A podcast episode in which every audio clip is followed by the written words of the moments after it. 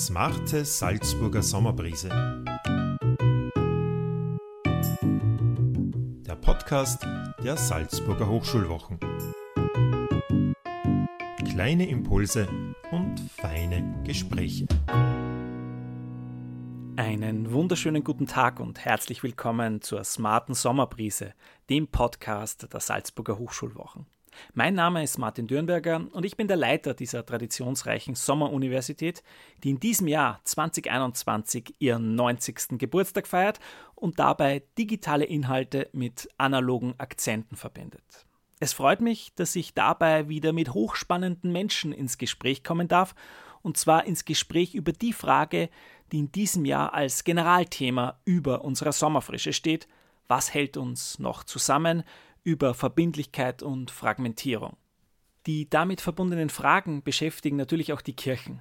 Auch diese zeigen sich vielfach polarisiert und ihre Filterbubbles erscheinen oft hermetisch voneinander abgeschlossen.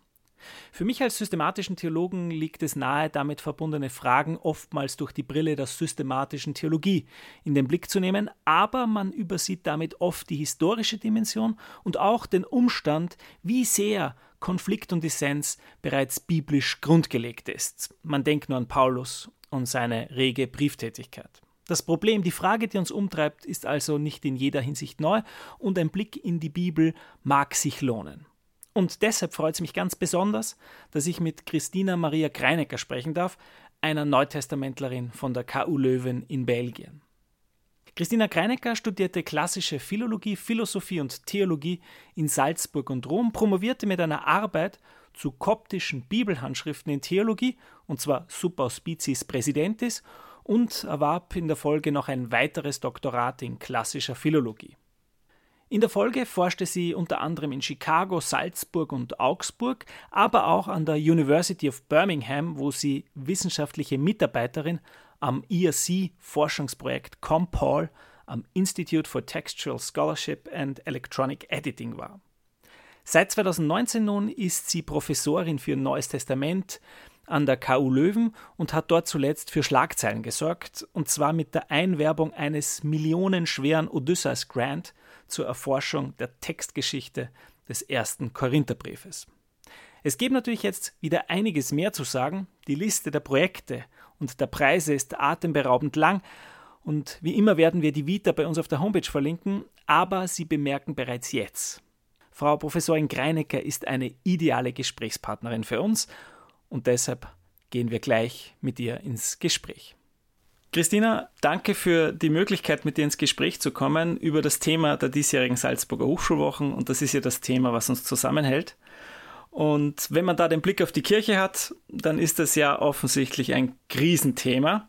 Und man stellt sich oft die Frage, was hält uns noch zusammen? Aber wenn man in die Bibel schaut, hat man das Gefühl, hey, am Anfang, da war eigentlich alles, da war alles harmonisch, da war alles einmütig. Also Apostelgeschichte, da gibt es ganz herausgehobene Sätze. Apostelgeschichte äh, 4, 32, die Gemeinde der Gläubigen war ein Herz und eine Seele. Und offensichtlich wurde alles geteilt. Und da würde ich gern mit dir einsteigen. War am Anfang wirklich alles gut oder wie dürfen wir uns oder wie können wir uns diese Community am Beginn vorstellen? Ja, erstmal hallo Martin, danke für die Einladung zu den Salzburger Hochschulwochen. Freut mich sehr, einen lieben Gruß nach Salzburg. Und richtig, am Anfang war natürlich alles besser und früher war auch alles besser. Und so darf man natürlich hier auch die Apostelgeschichte ein bisschen lesen. Ähm, die Apostelgeschichte ist ja eines der 27 Bücher, die wir im Neuen Testament haben und, und jedes dieser Bücher hat jetzt ein bisschen einen anderen Schwerpunkt und als Neutestamentlerin holt man natürlich immer gerne weiter aus und sagt so ein bisschen etwas zum Kontext und der ist ja auch wichtig, um diese Darstellung der Gemeinschaft, der, der Christusgläubigen in dieser unmittelbaren Zeit nach dem Tod Jesus, eine Krisenzeit natürlich in der Nachfolge, äh, besser zu verstehen. Also die Apostelgeschichte ist ja ein interessantes Werk, weil es eigentlich ein, also der zweite Teil von einem Doppelwerk ist, das Lukas-Evangelium und die Apostelgeschichte vom selben Autor. Und eigentlich steigt man da ja im zweiten Teil an, ein, wenn man sozusagen hört, die Gemeinde ist ein Herz und eine Seele. Und äh, die, diese Schrift ist ja geschrieben in viel späterer Zeit als die Zeit, von der sie erzählt. Also man sagt oft 80er, 90er und vielleicht auch frühes zweites Jahrhundert. Also in einer Zeit, wo man eigentlich gar nichts mehr zu tun hat mit dieser Gemeinschaft, von der man da erzählt, dass sie ein Herz und eine Seele war. Und vor allem der Autor nicht. Wir sehen das insbesondere im Lukas-Evangelium. Der kommt aus einem sehr stark ähm, gebildet hellenistischen Kontext. Er beruft sich auch in seinen Vorworten, ohne sie direkt zu erwähnen, aber doch zu zitieren mit, mit dem Griechisch, das da verwendet wird, an die großen Historiker der, der griechischen Zeit. Also Thukydides wird auch direkt an, angespielt und da sehen wir, der hat ein ganz anderes Zielpublikum, sozusagen, für das er hier auch erzählt und schreibt, als diese Gemeinde in Jerusalem tatsächlich, die sich hier natürlich mit dem Petrus schon prominent natürlich entwickelt und dann mit dieser eben kritischen Zeit. Und darum muss man immer ein bisschen unterscheiden zwischen der Erzählung und dem, was der Autor eigentlich für die Gemeinschaft, in der er lebt, erzählen will. Genau, genau, das ist jetzt die Frage. Wenn ich es richtig verstanden habe, das wird zu einer Zeit geschrieben, da hat man schon Vergewisserungsbedarf und der Autor will die eigene Community, die eigene Gemeinde, für die er schreibt, an etwas erinnern oder ihnen etwas klar machen. Genau, also der Autor erzählt hier über die Gemeinschaft so, wie sie in dieser späteren Zeit hätte sein sollen. Also so wie man sich, man, entwickelt sich ein bisschen einen, einen eigenen Entstehungsmythos, könnte man böse sagen. Ja, also mit aller Vorsicht natürlich, weil da natürlich schon einiges auch an Geschichtlichem natürlich äh, dran ist. Aber man kennt es ja, so wie hat, wie hat das begonnen, auch Familiengeschichten und so weiter. Und hier, wie hätte es auch beginnen sollen? Mit Einheit, mit Eintracht natürlich auch und ganz entscheidend beginnt es ja eigentlich schon etwas früher. Du hast also ein Herz und eine Seele und dann dieser frühchristliche Kommunismus, wie man das immer ganz unglücklich nennt, also das Teilen von, von Gütern, das ja auch eine brutale Komponente hat. Also wer tut das nicht sozusagen, der fällt dann tot um und so weiter. Es ist ja nicht unbedingt eine sympathische Gemeinschaft, so auf den ersten Blick, die sich da äh, zeigt in diesen Texten. Aber davor steht eigentlich ein viel wichtigeres Ereignis in der Apostelgeschichte und auch aus der Sicht dieses Doppelwerkes eigentlich das entscheidende Ereignis. Und die Spannung baut sich auf. Es ist natürlich das Pfingstereignis ja, im, im, im zweiten Kapitel der Apostelgeschichte. Aber also was baut da die Gemeinde auf? Dass der Geist Gottes kommt und dass man im Geist Gottes gemeinsam leben kann. Und das ist ja, also wenn man fragen würde, was, äh, was, was hält eine Gemeinde in, im Neuen Testament zusammen. Ja, in jeder Schrift schaut es ein bisschen anders aus. In der Apostelgeschichte würde man ganz klar sagen können, der Geist Gottes hält die Gemeinschaft zusammen. Und das Interessante ist, wenn man sich das Apostel, also dieses Pfingstgeschehen in der Apostelgeschichte anschaut, was passiert da eigentlich? Der Geist kommt und dann reden die alle in einer Sprache, die verständlich ist für die, die sie hören. Also in unterschiedlichen Sprachen, in fremden Sprachen wird auch gesagt, aber die, die hören, betonen das mehrmals im Text, wir können sie hören und wir können sie auch verstehen. Also wir hören sie in unserer Muttersprache reden und wir hören sie in unseren Sprachen Gottes große Taten erzählen. Und da sieht man auch, was, was macht diese Gemeinschaft aus, dass sie die großen Taten Gottes weitererzählen und zwar so, dass sie verständlich sind für alle, die sie hören. Das ist eigentlich so die Geburtsstunde der Gemeinschaft derer, die an Christus glauben und dann geht es an das große Wachstum. Das ist ja eigentlich so das Thema in der Apostelgeschichte. Wie breitet sich der Glaube an Jesus, an den Christus, an den Auferstandenen aus? Und das passiert eben über diese Vermittlung in der Sprache und geht dann geografisch von Jerusalem aus, das ist ein Zentralort in diesem lukanischen Doppelwerk, bis nach Rom. Und dann ist er in der Hauptstadt sozusagen und dort endet ja dann auch die Apostelgeschichte, eigentlich eher ein bisschen so abrupt. Ja. Ähm, so breitet sich quasi im gesamten, in der gesamten antiken Welt dann aus der Sicht des Erzählers dieser gemeinschaftliche Gedanke, Jesus ist der Christus aus. Jetzt könnte ich natürlich gleich zu Paulus weitergehen, aber ich will jetzt eigentlich den Schritt zurück machen, den du angedeutet hast. Doppelwerk, Lukas. Wir sind jetzt zu einer Zeit eingestiegen mit der Frage, am Anfang war alles gut und der Anfang wurde hier identifiziert mit dieser Urgemeinde oder mit, mit, den, mit der Zeit äh, nach Christi Himmelfahrt und nach Pfingsten und mit Pfingsten. Aber schauen wir kurz auf die Zeit mit Jesus. Was weiß man denn da oder was kann man historisch kritisch informiert darüber sagen, wie diese Gemeinschaft derer funktioniert hat oder welche Konturen es gab, die mit Jesus unterwegs waren oder die schon zu Lebzeiten Jesu mit ihm unterwegs waren? Du stellst natürlich eine Gretchenfrage in neutestamentlichen Wissenschaft. Was wissen wir über den historischen Jesus und was wissen wir über seine Zeit? Und das wird jetzt sofort ausarten in eine ganze Vorlesung natürlich über Methodologie und Kriterien und immer die Behutsamkeit und Vorsicht, die da geboten ist.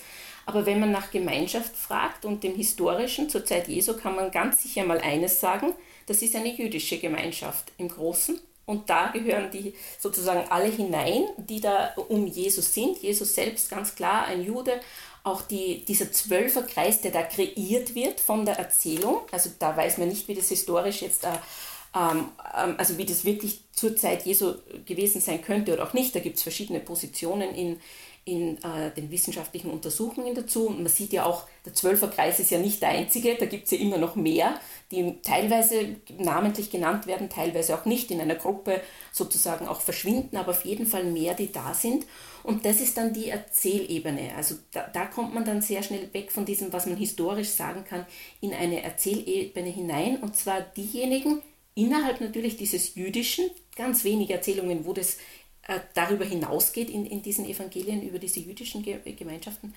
Ähm, also die, die da dazugehören, diese zwölf, die werden kreiert äh, als eine Gruppe vom, vom, vom Autor selber sozusagen in, in diesen Evangelien. Und man sieht in Wirklichkeit, wenn man sich anschaut, was wird denn von denen erzählt, die gehören eh nicht wirklich zusammen. Ja? Also da gibt es nochmal eine Untergruppe innerhalb der zwölf, also manchmal, also muss man aufpassen, da müsste man jedes Evangelium jetzt einzeln anschauen. Aber da gibt es manchmal den Petrus, der denen quasi so wie ein Sprecher vorangestellt wird.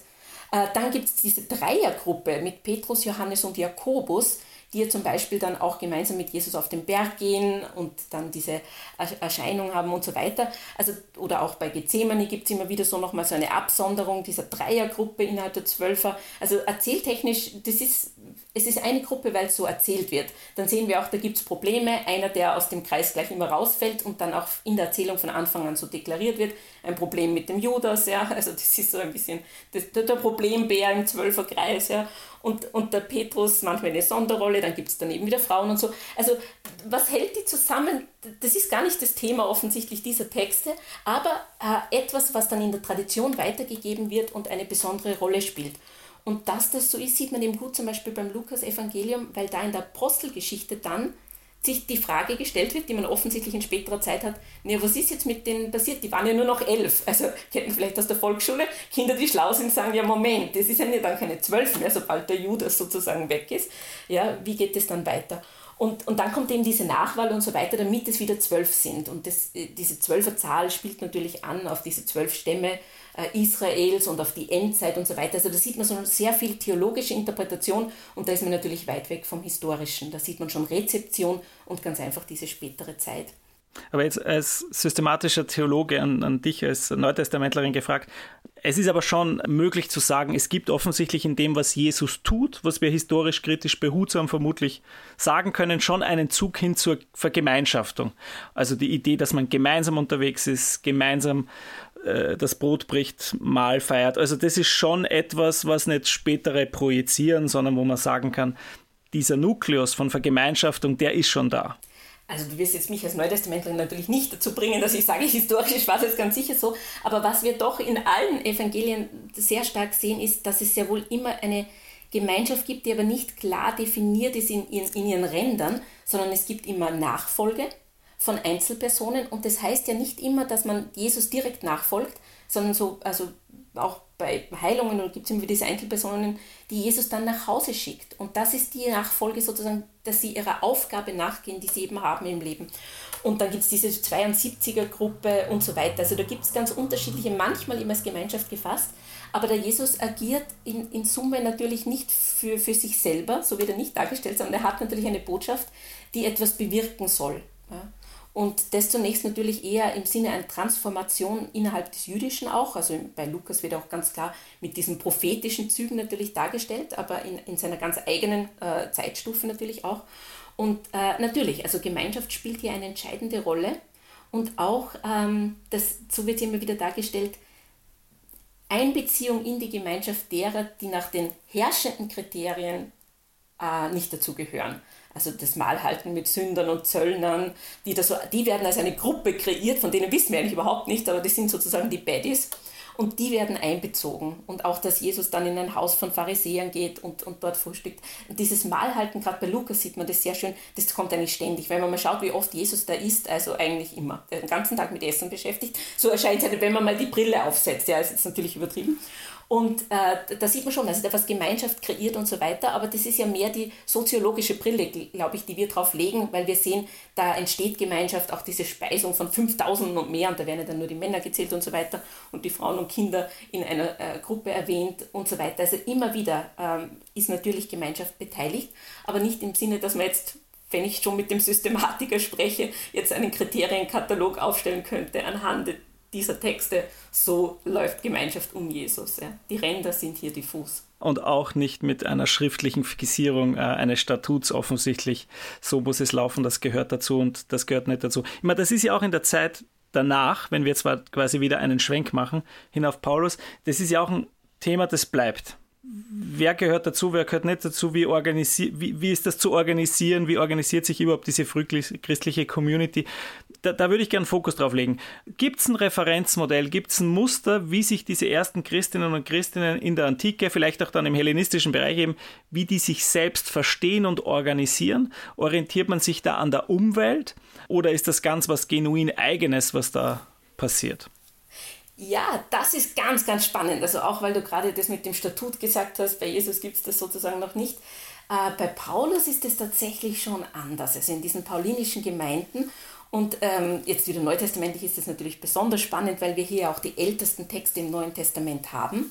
Also die Evangelien sind ja viel später geschrieben. Wir sind also mit Paulus in den 50er Jahren und da haben wir einen ganz, ganz anderen Kontext als noch diesen Lebenskontext von Jesus, ländlich, Galiläa, dann mal auf dem Weg nach Jerusalem. Paulus, soweit wir wissen, eben aus Tarsus in Kleinasien stammend, also heutige Türkei quasi, und in einem äh, kosmopolitisch-hellenistischen Kontext, also städtlich und, und ganz sozusagen verwurzelt in, in diesem hellenistischen äh, Kontext, der hier auch eine ganz entscheidende Rolle spielt, wenn es darum geht, wie Gemeinschaften verstanden werden. Denn in diesem antiken Kontext gibt es natürlich äh, ganz viele Gemeinschaften und die werden ganz klar mit Statuten, mit Regelungen und so weiter äh, gebildet. Und ähm, soweit wir das sehen, auch historisch plausibel, hier kann man natürlich die Frage nochmal ganz anders stellen des Historischen, ist es, dass auch diese frühen Gemeinschaften sich hier organisiert haben über, äh, über angelehnt an diese Vereinswesen und diese Vereinssysteme, die es in der Antike eben gegeben hat. Äh, da muss ich jetzt kurz äh, dazwischen grätschen, weil jetzt war die Rede von Statuten und man hat oft das Bild am Anfang, das war Hauskirche das war familiär unter Anführungszeichen. Natürlich nicht so Familie, wie wir das verstehen, aber doch, das war kein Verein. Passt das zusammen oder bin ich da auf einem Stand, der einfach nicht mehr up to date ist? Naja, du bist am Stand von ein Herz und eine Seele. also so kann man das jetzt wahrscheinlich sehen. Ja, Hausgemeinschaften, das äh, ist ein Begriff, den man natürlich nach wie vor findet, aber es ist viel spannender, wenn man fragt, was, was ist hier eigentlich, was gibt es hier eigentlich an Gemeinschaftstreffen in so einem Sinn? Weil du auch gefragt hast, ist das hier was ganz was Neues und so weiter. Also da kann man mal sehr stark davon ausgehen, nein. Also das wäre unplausibel. Überhaupt diese Idee, das ist wirklich sehr veraltet. Diese Idee des Überbietens, alles ist neu im Neuen Testament, die Texte sind neu äh, unmögliche Vorstellung von Paulus kreiert hier eine neue Art und Weise, wie man, äh, von, wie man Briefe schreibt. Und das ist natürlich größter Unsinn, sondern äh, ganz im Gegenteil, je mehr man in den letzten Jahren und, und Jahrzehnten auch natürlich untersucht hat, wie das in der Antike ausgesehen hat, das soziale Leben in der Antike, die Schriften, die man aus dieser Zeit hat, die Briefe, die man aus dieser Zeit hat. Und je mehr man das vergleicht, kommt man drauf, Paulus ist ganz klar ein Kind seiner Zeit und er erkennt sich aus im Leben. Also er ist wirklich dieser, also Kosmopolit, dieser Hellenis, ähm, hellenisierte Kosmopolit, äh, der auch in diesem Sinn lebt. Drum, wie gesagt, ein ganz anderer Kontext als der, der uns erzählt wird in den Evangelien. Nicht notwendigerweise so anders als, als der der Erzähler dieser Evangelien. Aber bei Paulus haben wir ja diesen großen Vorteil, wir, wir kennen ein bisschen was vom Autor und wir kennen ihn vor allem durch seine Texte und, und können etwas über ihn sagen. Und er lebt in dieser Antike und in dieser Antike gibt es tatsächlich Vereine, weil das deine Frage ist, und zwar unterschiedliche Vereine, die ihre eigenen Statuten haben, ihre eigenen Regeln und trotzdem haben sie ganz viele Gemeinsamkeiten.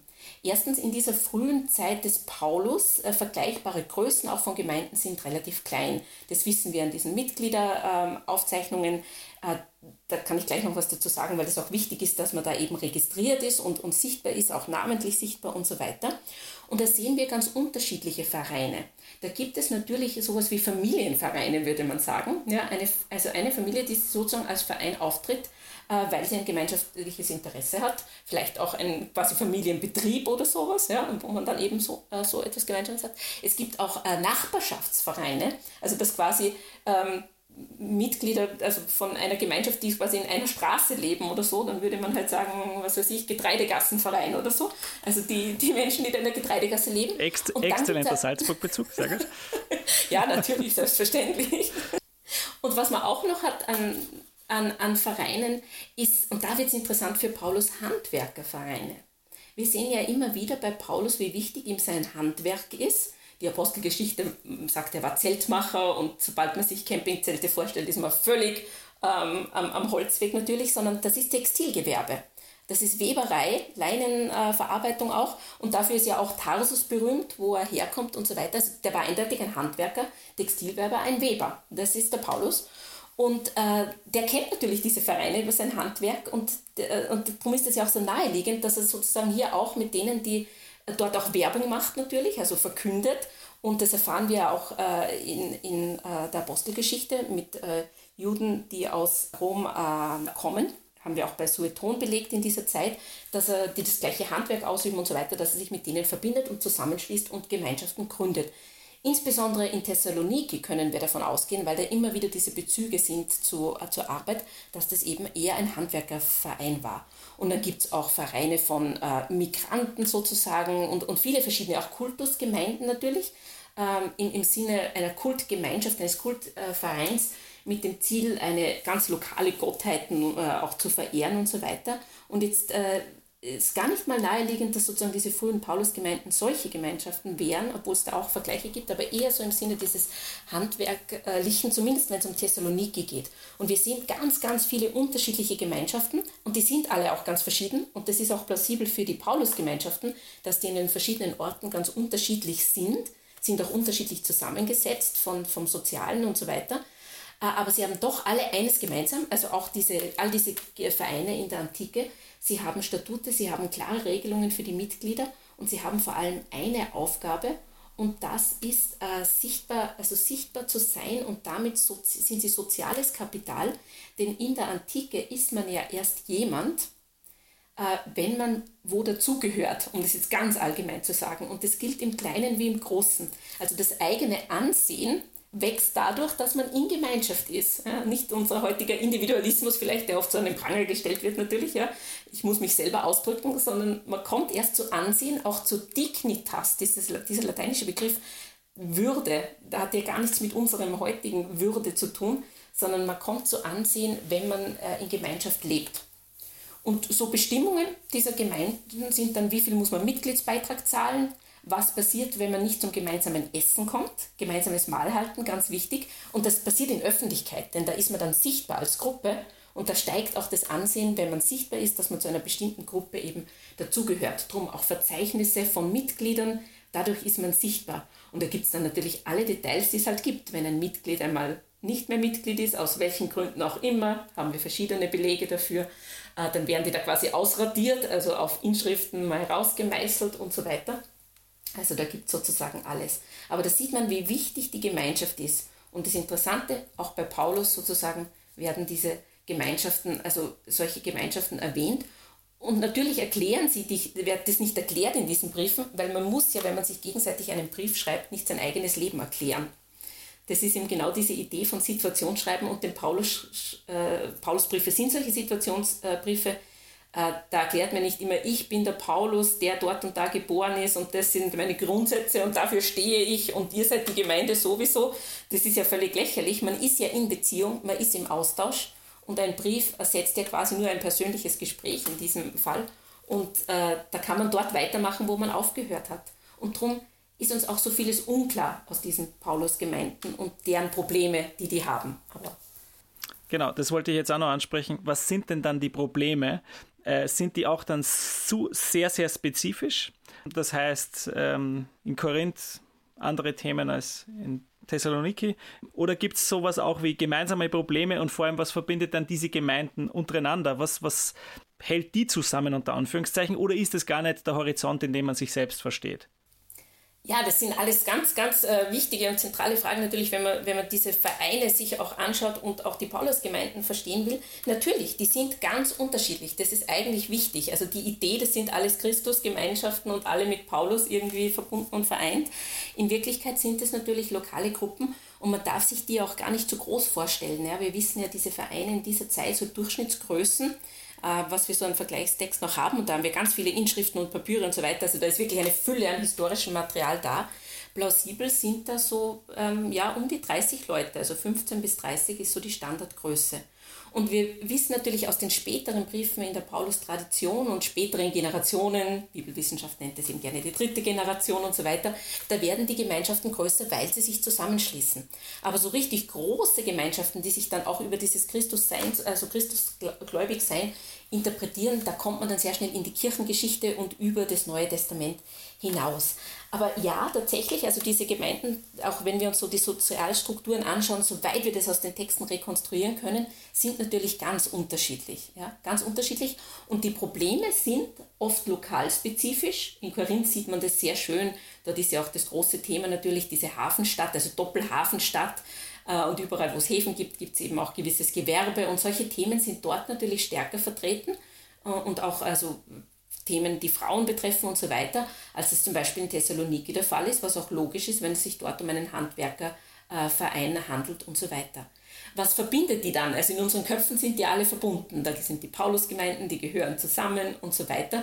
Dann kann man sagen, ja, zunächst mal verbindet die wahrscheinlich, wenn überhaupt etwas, der Paulus weil der zwischen den Gemeinden reist und natürlich auch seine Mitarbeiter äh, reisen. Es gibt ja auch diesen Gaius erwähnt, von dem man vermutet, dass der eben zu Besuch kommt, möglicherweise aus der römischen Gemeinde, die ja nicht von Paulus gegründet ist, die auch unabhängig von ihm verstanden ist. Also offensichtlich wusste man voneinander äh, oder zumindest teilweise voneinander, aber größere Beziehungen darüber hinaus, also können wir so nicht sehen, mag es vielleicht gegeben haben, außer über diesen Paulus und eine Aktion, die der Paulus da ins Leben ruft, diese quasi Spendenaktion für die Gemeinde in Jerusalem.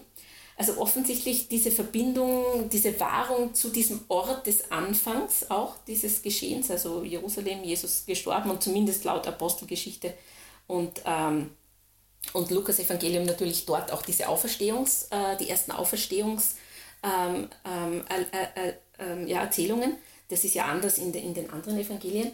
Und äh, diese Rückbindung an diesen Ort, die gibt natürlich auch in der Wissenschaft nach wie vor ein bisschen Rätsel auf, gibt verschiedene Interpretationen, aber wird oft mit diesem Jerusalemer Treffen in Verbindung gebracht.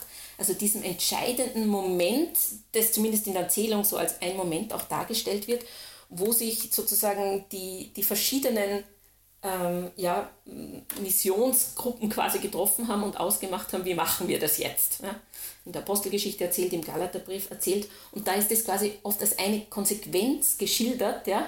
Wir brauchen uns nicht an diese äh, ja, aus dem Jüdischen kommenden Vorschriften zu halten, wie die Beschneidung, an die, an die Essensregelungen äh, äh, und so weiter. Aber wir brauchen trotzdem etwas, was uns verbindet, zumindest in der Erzählung und das ist mit dieser Gemeinschaft in Jerusalem verbunden zu bleiben.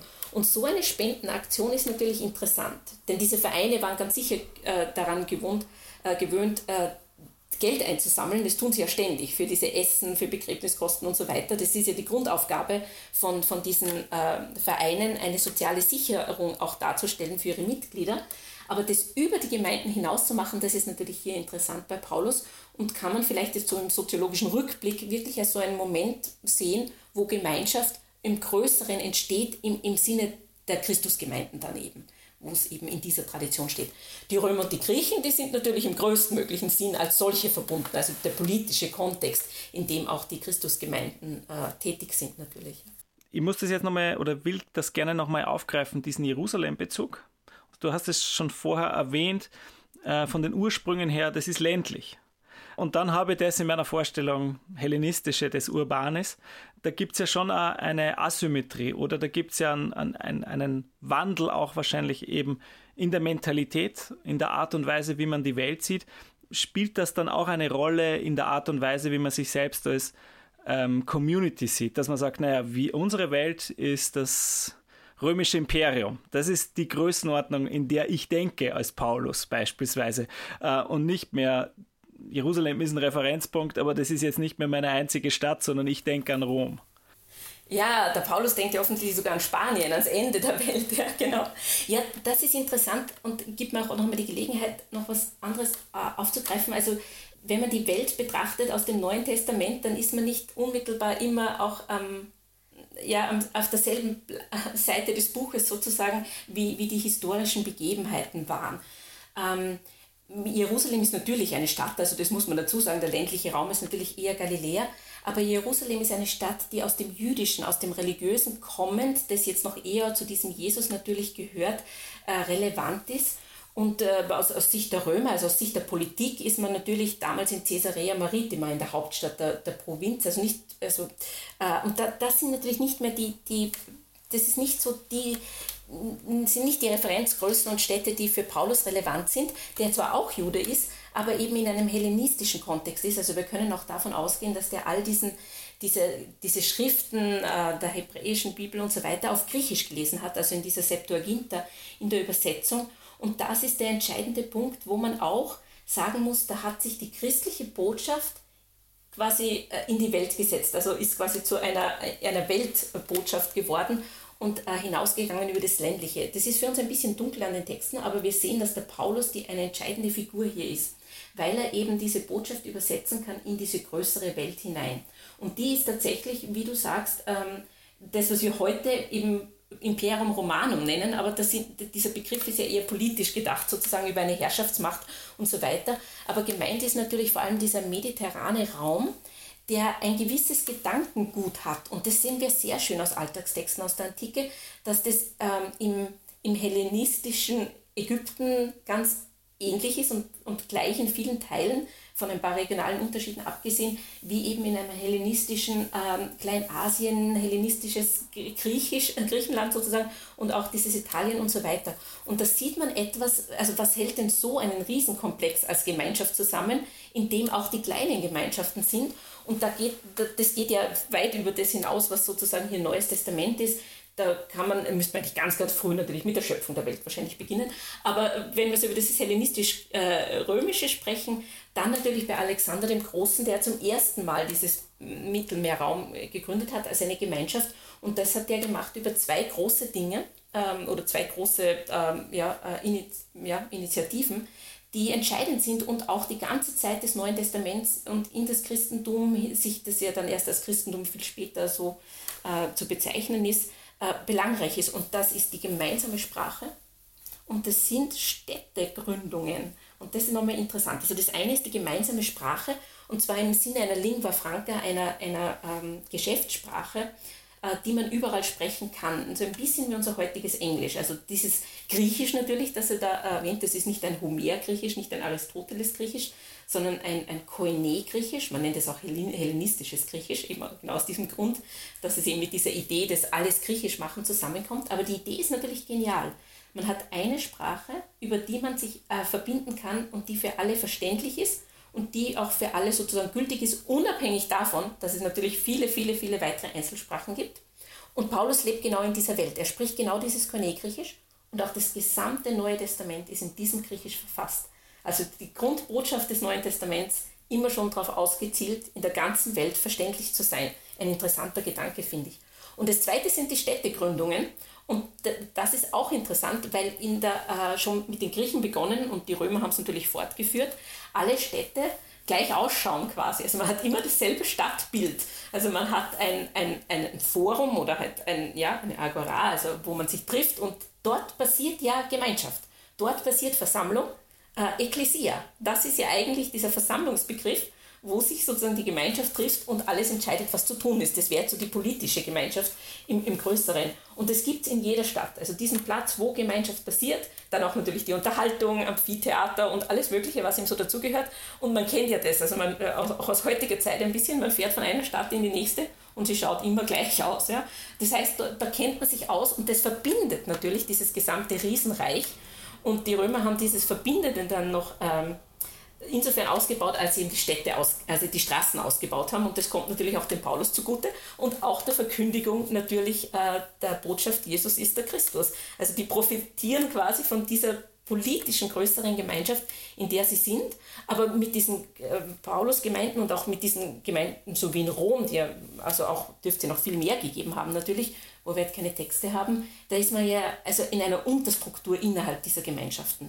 Die sind keine Kontra, ähm, Kontrastgesellschaften in dem Sinn, sondern die funktionieren hier, zumindest so wie wir das bei Paulus sehen, aus diesem System heraus eigentlich ich, ich stelle mir das jetzt ein bisschen so vor, wie du das beschreibst, ähm, so wie Innenstädte, die überall gleich sind, auch hier in unseren Breiten, weil überall die gleichen, die gleichen Modekonzerne, die gleichen Fastfood-Ketten da sind. Also egal, wo man hinfährt, man, man, man kann sich orientieren, so ein bisschen äh, klingt das dadurch. Das ist ja auch das Irritierende, sobald man aus diesem Kontext rauskommt, ja, wenn man sich denkt, wo ist jetzt dieses Geschäft, das kommt doch immer nach dem anderen, ja, ohne jetzt Namen zu nennen. Ja, genau es ist ein bisschen jetzt der Bogen geschlagen worden über die Lingua Franca, über die Verständlichkeit zum Beginn, weil das war ja bei Pfingsten schon Thema, dass dieses, man versteht das, was hier erzählt wird, die großen Taten Gottes, ähm, das wird verständlich. Und zugleich ähm, ist es für mich jetzt noch ein Ansatzpunkt, eine andere Frage zu stellen zu etwas, womit du zuletzt prominent in den Medien warst. Es geht um ein großes Projekt, mehrere Millionen, äh, das du eingeworben hast. Ähm, es geht um Vielsprachigkeit, aber bevor ich rezitiere, was ich irgendwo in Internet, Medien, Pressemeldungen bekommen habe, könntest du mir kurz erklären, woran du gerade arbeitest, wenn es um dieses Projekt geht? Ah ja, dieses Projekt, das du erwähnst, vielen Dank für die Werbung natürlich. Das ist noch am Entstehen, also das beginnt im nächsten Jahr, aber tatsächlich die Gelder sind da und es ist jetzt am Anlaufen sozusagen. Äh, das ist tatsächlich ein Projekt, um sich mit einem dieser Briefe des Paulus näher zu beschäftigen, dem ersten Korinther der ja ein Zentralbrief ist auch für das Christentum, für die Entwicklung des Christentums. Äh, ganz zentrale Themen, also von Auferstehung, äh, letztes Abendmahl, ja älteste Text dazu, der bezeugt ist. Wie gesagt, Evangelien sind ja später und so weiter. Auch die ganzen Frauenfragen, Schweigen in der Gemeinschaft und so weiter. Also was heißt das? Und all diese Dinge. Und da ähm, bietet dieses Projekt, also zum ersten Korinther, zum Text, also Text uh, Transmission and Translation of First Corinthians, in the First Millennium, also ist natürlich äh, alles auf Englisch hier in diesem Fall, ähm, bietet die, die Möglichkeit hier ganz ins Detail zu gehen und diesen Text in der äh, frühen Überlieferung, in der frühen Übersetzung und Interpretation äh, zu analysieren. Also Griechisch natürlich, selbstverständlich die ganzen griechischen Handschriften, die frühen Übersetzungen ins Lateinische, ins Syrische, ins Koptische und auch die späteren natürlich ins, ins äh, äh, Gotische, Arabische, Armenische, was es da alles gibt. Also wirklich all diese Sprachen zusammenzubringen und zu schauen, was lernen wir da über diesen Text, der ja so entscheidend ist in, in dieser äh, christlichen Tradition. Und da sind wir natürlich bei Paulus, sind wir bei den Gemeinschaften. Und da können wir dann sehen, was das Christentum über die Jahrhunderte im ersten Jahrtausend auch textlich zusammenhält und wo sie die Unterschiede sehen. Denn Handschriften variieren voneinander. Und genau, das ist so das Projekt, das kommt. Und im Moment bin ich noch mehr an, an Neues Testament in Übersetzung im Allgemeinen. So ist mein, mein Projekt im Moment. Und da sind, spielen auch noch größere Rolle diese Alltagstexte, die ich mehrmals erwähnt habe. Also auch diese Papyri, also Alltagstexte eben, wo wir so viel erfahren über das soziale Zusammenleben von Menschen aus der Antike. Und das ist nicht nur höchst spannend und grundsätzlich natürlich interessant, sondern es ist äh, sehr, äh, sehr wichtig um die Paulus-Texte richtig zu verstehen und eben nicht genau in diese Missverständnisse reinzufallen, die wir ja vor einigen Jahrzehnten noch so hatten. Alles anders mit dem Paulus, alles neu mit dem Christentum, denn das ist ein Anachronismus und das natürlich so zu bezeichnen für die Zeit des Paulus, der ein Jude ist und im hellenistischen Kontext lebt. Also um klar zu sehen, wie die Verwobenheiten sind mit den Umwelten, in denen er offensichtlich unterwegs ist.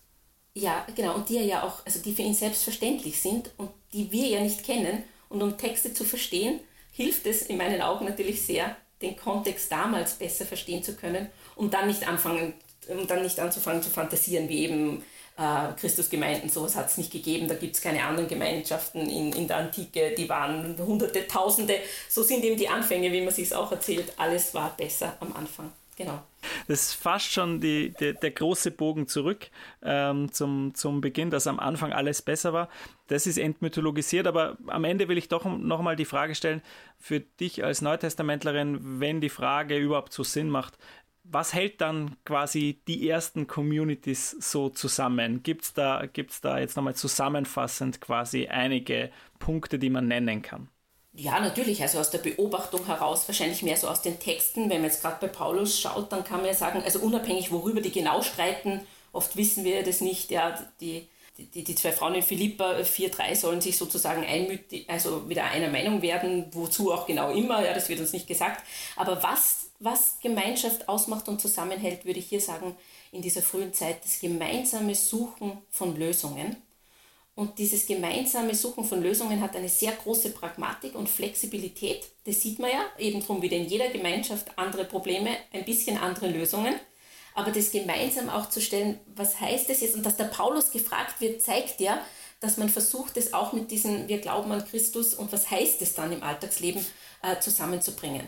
Aber so ein bisschen verallgemeinert gesagt, gemeinsames Suchen von Lösungen und dann natürlich ein gemeinsames Ziel oder ein, ähm, ja, äh, also ein gemeinsames, äh, größeres sozusagen, was man, äh, wonach man auch strebt. Ja, also was haben wir gemeinsam? Wir glauben, Jesus ist der Christus und dann sehen wir das alle ganz unterschiedlich, was das im Detail heißt, aber es verbindet.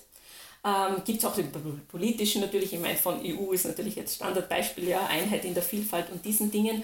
Aber es ist so, also doch etwas, was einen gemeinsam antreibt, ja, wir wollen in einer Demokratie leben, wir wollen, dass das irgendwie gelingt und wir scheitern ständig, aber wir geben nicht auf. Ja.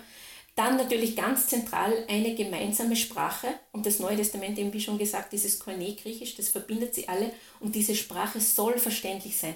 Das fasziniert mich immer so sehr, auch wie unterschiedlich die, dieses Griechisch innerhalb der Schriften des Neuen Testaments ist. Ein Markus-Evangelium, ganz, ganz direkt, ja, sagt man so, wie es ist bei Lukas schon natürlich viel mehr in diesem hellenistischen, aber es ist verständlich und es ist geschrieben für die Menschen. Und das heißt nicht, das möchte ich ganz klar betonen, nicht eine Sprache, eine Nationalsprache. Die Römer waren da unendlich Pragmatik, denn auch die haben einfach das Griechisch weiter übernommen. Also nichts mit Latein oder sonst was. Die Verwaltungssprache der Römer im gesamten Imperium war Griechisch, denn es hat schon funktioniert, braucht man nichts ändern. Und dann glaube ich natürlich, es gehört der Wille dazu, dass man eine Gemeinschaft ist. Und wenn man sich die Vereine anschaut in der Antike, würde man auch sagen, äh, müsste man auch sagen, dass, dass das Angebot, also zur Gemeinschaft zu gehören, attraktiv ist. Denn das eigene Sozialkapital steigt eben, wenn man zu einem Verein gehört in der Antike, wenn man sichtbar Teil einer Gemeinschaft ist. Und, und ja, das macht auch diese Gemeinschaft aus, dass man da sozusagen, ja, darf man das schlimme Wort Mehrwert sagen, ja, aber dass, dass da auch was für einen rausspringt. Ja. Ja, okay. Also das sind ja eigentlich jetzt, äh, das sind nicht nur Beschreibungen, sondern das, da liegen ja Hausaufgaben für uns, für uns drin. Wenn es darum geht, was hält uns zusammen? Naja, man muss eine attraktive Gemeinschaft sein, dann gibt es einen Willen auch, dass man zusammenhält. Und das Beispiel mit der EU bringt das ja auch, finde ich, gut zum Ausdruck. Weil da ist ja ein Mehrwert drinnen. Diese Vernetzung bringt ja allen etwas. Und dann gibt es auch diesen, wird auch der Wille angesprochen, nicht vorschnell äh, loszulassen, unter Anführungszeichen, sondern für diese Idee zu kämpfen. Und das ist ein bisschen, also das ist ein politisches Beispiel, ja vielleicht auch hier etwas, was du rausliest oder was du siehst, auch im, im äh, Blick auf Paulus beispielsweise. Ja, da ist natürlich der Vorteil in der Antike, dass das einfach für alle völlig klar war. Also man gehört wo dazu, man gehört zu einer Gemeinschaft und das macht es eben auch aus. Das, ja, dann, dann ist man sozusagen jemand. Und heute müsste man das wahrscheinlich einmal erklären. Also das ist natürlich eine andere Wirklichkeit, in der wir leben. Aber auch für sowas braucht es natürlich Übersetzung und da, da gebe ich dir völlig recht.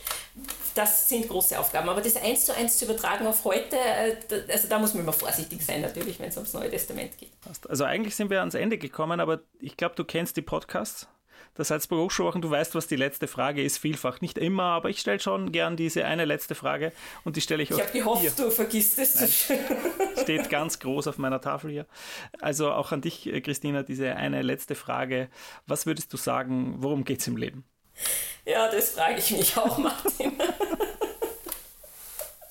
Im Leben geht es darum zu leben. Ja? Mit allem, was gut geht, mit allem, was schief geht mit den vielen langen Tagen des Alltags und mit den Höhepunkten. Und biblisch gesehen geht es halt im Leben darum, dass man, jetzt verwende ich einen ganz, traditionellen, einen ganz traditionellen Begriff, in einer bejahenden Beziehung steht. Mit sich selber, mit Gott, zur Umwelt und mit den Mitmenschen, also in Gemeinschaft. Das ist ein schönes Schlusswort. Danke nach Löwen, danke fürs Dabeisein hier bei den Hochschulwochen. Vielen Dank, lieben Gruß zurück nach Salzburg. Und das war's mit dieser Folge, mit diesem Gespräch. Ich hoffe sehr, dass ein, zwei interessante Gedanken für Sie mit dabei waren und sage Danke für Ihr Interesse. Es würde mich freuen, wenn Sie auch in eine unserer anderen Folgen reinhören und wenn ich Sie wieder bei unserer smarten Sommerbrise begrüßen dürfte. In diesem Sinne, bis hoffentlich bald und mit besten Grüßen aus Salzburg, Ihr Martin Dürnberger.